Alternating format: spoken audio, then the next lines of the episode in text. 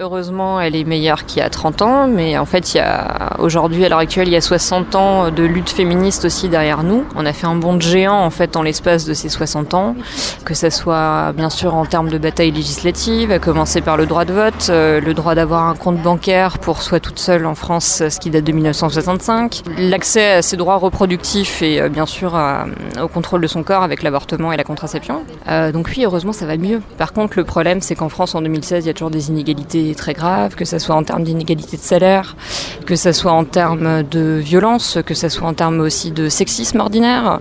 Euh, en fait, les violences, elles ont évolué, elles ont muté aussi en fonction bah, de cette évolution euh, sociétale. Aujourd'hui, les femmes victimes de violences euh, en France, c'est plus de 220 000. c'est 150 femmes qui meurent tous les ans sous les coups de leur conjoint ou ex-conjoint. Donc c'est une violence en fait qui est, généralisée, euh, qui est distillée un peu partout dans la société. Donc il faut des mesures concrètes pour, euh, pour euh, changer ça. Donc des structures d'accueil bien sûr, mais aussi de la prévention, c'est-à-dire remettre en cause le système patriarcal parce que c'est la seule façon réelle de lutter contre les violences faites aux femmes. On vient d'entendre Hélène Frick, qui est présidente de Osons le féminisme ici dans, le 67. Vendredi, c'est la journée mondiale de lutte contre les violences faites aux femmes organisée par les Nations Unies depuis 1999. Et en ce moment même, juste à côté de nous, les eurodéputés débattent sur la violence à l'égard des femmes. Et la question, c'est l'adhésion de l'Union européenne à la Convention d'Istanbul. Alors qu'est-ce que c'est Un premier instrument juridique international de lutte contre la violence à l'égard des femmes et euh, la violence domestique? Euh, on en parle avec toi, Yann. Bonjour à toi. Bonjour Cécile. Euh, Yann de Radio Campus Angers. Euh, a priori, personne ne va s'opposer à une convention pour protéger les femmes contre les violences. C'est pas un sujet qui divise au Parlement. Non, en effet, c'est, un, ça fait un peu consensus. Hein. la question de la lutte contre les violences faites aux femmes est, est, importante. Il y a même une commission des droits de la femme et de l'égalité des genres ici au Parlement européen. Euh, et il est vrai que peu importe la famille politique, la, la convention d'Istanbul, tout le monde est à peu près d'accord. avec nous aujourd'hui pour parler de cette convention et de la lutte contre les violences à l'égard des femmes, Anna Matteoli, bonjour. Bonjour. Euh, vous êtes juriste au CIDFF du Barin, le Centre d'information sur les droits des femmes et des familles, un centre qui s'occupe notamment euh, d'accueillir et d'informer le public et plus particulièrement les femmes et les familles dans plusieurs domaines, euh, l'accès aux droits, l'emploi, la vie familiale, l'éducation à l'égalité. Anna Matteoli, tout d'abord, est-ce que vous êtes d'accord avec le constat qu'on a entendu d'Hélène Frick, présidente de son féminisme? Alors je le rappelle, c'est que la France a évolué dans le bon sens depuis 60 ans avec le féminisme, mais il y a encore des choses à retravailler et encore des, combats à mener. Alors effectivement, il y a eu de grandes avancées en matière de lutte euh, contre les violences, en matière d'égalité euh, professionnelle, en matière d'accès aux droits. Euh, cependant, il reste toujours des, difficultés en termes de rémunération. Vous avez, on a entendu tout à l'heure le nombre de femmes qui décédaient sous les coups de leur conjoint. Donc effectivement, je suis d'accord avec ce constat il vaut mieux euh, vivre aujourd'hui en termes, dans notre société en termes d'égalité entre les femmes et les hommes, mais on n'est pas dans une société égalitaire. Vous, au, CIDFF 67, euh, donc du Barin, euh, vous recevez et informez combien de, femmes, on va dire, par exemple, sur une année? Alors, peut-être. alors, le chiffre exact dans l'année peut être assez important. Euh, peut-être pour donner une réalité plus concrète, euh, on a une vingtaine de personnes euh, qui viennent par jour au CIDF. Mmh. Donc qui viennent pour se renseigner sur leurs droits, mais qui viennent aussi pour être accompagnées dans leur insertion professionnelle qui viennent aussi parce qu'elles s'inquiètent par rapport aux conséquences des violences par rapport à leurs enfants. Donc après, il faudrait faire le calcul euh, de 20, euh, par, semaine. Euh, Je vous le laisse faire. Mais c'est impressionnant, c'est des chiffres qui font froid dans le dos. Et ça, c'est juste à Strasbourg, sur cette ville, parce qu'il y a plusieurs CIDF qui sont... Alors, c'est le CIDF du Barin euh, est localisé à Strasbourg, mais on a aussi des points d'accueil dans d'autres lieux du département. Et vous avez raison, effectivement, c'est une fédération nationale.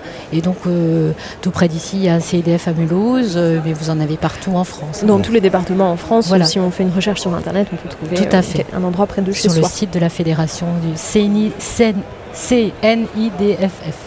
Pas évident à dire, hein, c'est pour ça que je galère un petit peu. Euh, euh, plus.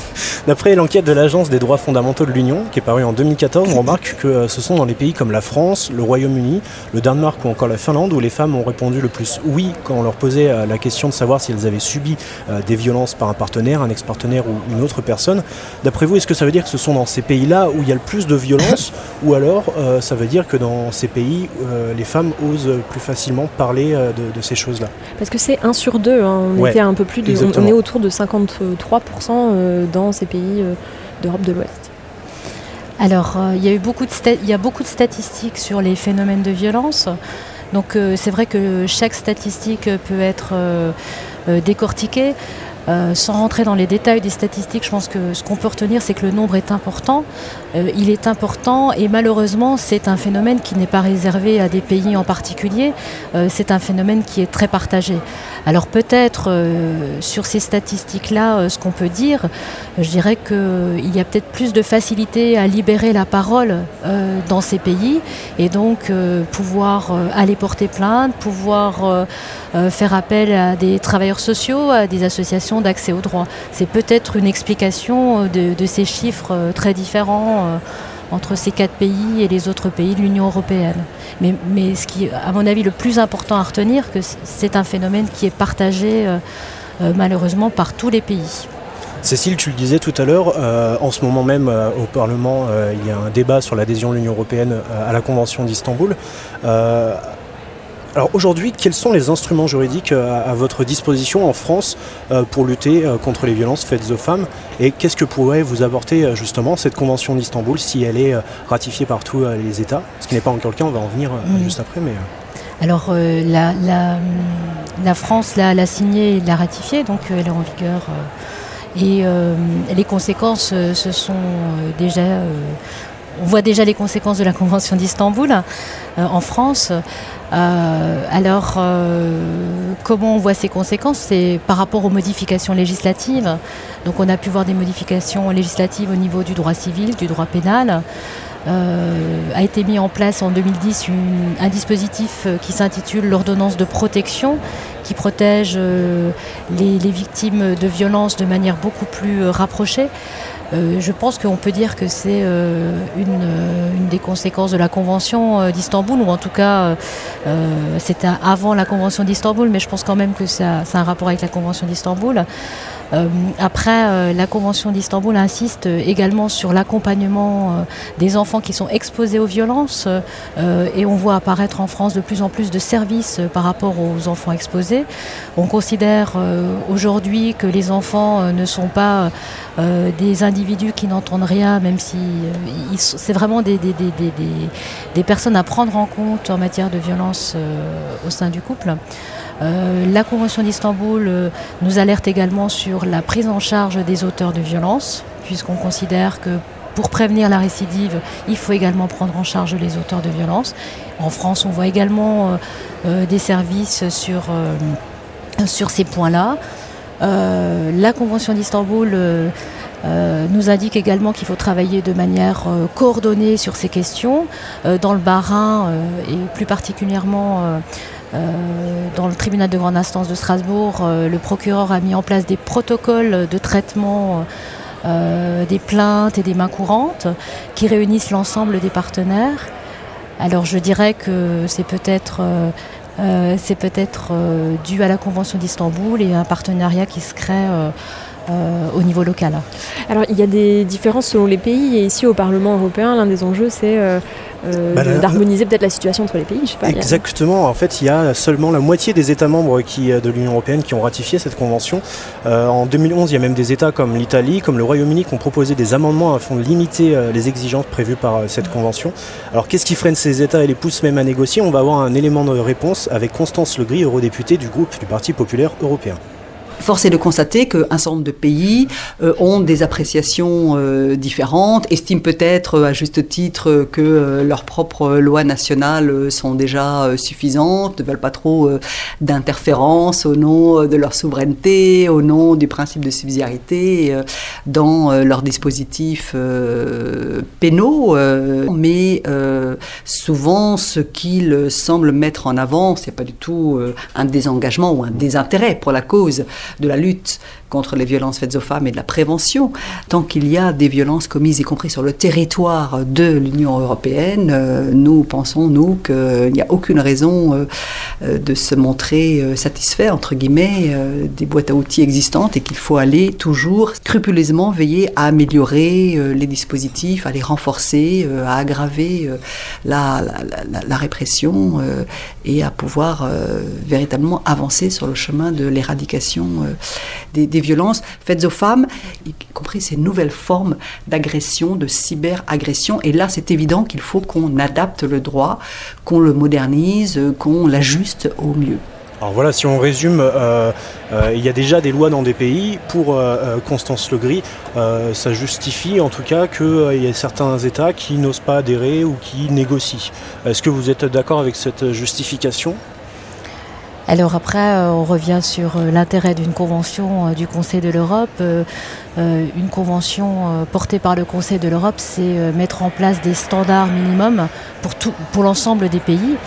et, je pense que ces standards qui sont mis en place dans la Convention d'Istanbul sont des standards nécessaires dans une société démocratique, dans toutes les sociétés démocratiques de l'Union européenne. après, effectivement, il y a des enjeux. Euh, en termes de législation nationale, mais euh, ce sont des, standards euh, qu'il faut diffuser. Donc en gros, on ne peut pas dire non, je ne veux pas ratifier cette convention parce que mon droit à moi me suffit. c'est un peu une fausse réponse alors si je comprends bien. Bah, on peut le dire, a priori ça a été dit. mais en même temps, ça, dépend d'où on, on, parle. J'imagine si on parle du Conseil de l'Europe et qu'on se rappelle que les conventions du Conseil de l'Europe, c'est vraiment mettre en place des standards euh, minimums. Il y a déjà eu des négociations entre les États pour arriver euh, à cette, euh, à cette convention. donc il y a déjà eu des négociations au niveau des, des, États. Donc, donc il y a nécessité de, de hmm. pouvoir peut-être les appliquer réellement et ça passe par la législation interne. Pour euh, Christine Revaud-Dallon-Bonnefoy, eurodéputée du, du groupe euh, de l'Alliance progressiste des socialistes et démocrates, la Convention d'Istanbul est un premier pas en avant très important pour lutter contre les violences faites aux femmes, mais il faut aller plus loin. J'aimerais que l'on considère que la grossesse forcée est une violence faite aux femmes parce que c'en est une. Ça a été reconnu d'ailleurs par l'ONU donc au niveau international, le plus grand organisme qui soit là reconnu, le droit à l'avortement comme un droit humain. Ça ne l'est pas dans la Convention d'Istanbul et ça ne l'est pas au niveau européen. C'est une bataille que j'ai euh, menée euh, avec le plus de, ténacité que j'ai pu au sein du Parlement européen pour que dans la résolution que nous présentons aujourd'hui, nous puissions euh, le faire figurer. Malheureusement, je n'ai pas eu l'accord des groupes politiques pour que cela figure parce que encore en Europe, il y a des pays qui considèrent que le droit à l'avortement n'est pas un droit, voire est un délit. Donc euh, c'est une bataille qu'il va falloir mener et euh, je ne lâcherai pas l'affaire. Ça va être notre dernière question euh, concernant l'avortement. Est-ce que vous pensez que le déni d'accès à ce droit doit être considéré comme une violence? Est-ce que ça doit être la prochaine étape justement de ce combat contre, contre les violences faites aux femmes? Alors le, droit, le droit à l'avortement euh, montre euh, l'état euh, des pays par rapport aux droits des femmes. et je pense qu'on a intérêt à solidifier cet accès au droit à l'avortement et, aussi à criminaliser le, refus du droit à l'avortement. Parce qu'il y a le poids de la, religion notamment euh, et des divergences de politique et législation entre les, États européens. C'est vrai que ça, freine aussi euh, les choses. C'est surtout la religion euh, notamment et la, culture de certains pays qui, ralentissent mm. ces, avancées. En tout cas, dans une logique féministe, le droit à l'avortement est un droit qu'il faut défendre. Et dans une logique de lutte contre les violences faites aux femmes, ce droit est également à défendre. On vous remercie Anna Matteoli d'avoir répondu à, nos questions. Je rappelle que vous êtes juriste au CIDFF du Barin, le centre d'information sur le droit des femmes et des familles. Je rappelle également que le numéro d'urgence si vous êtes victime de violence ou témoin de violence faite à une femme, c'est le 39 19.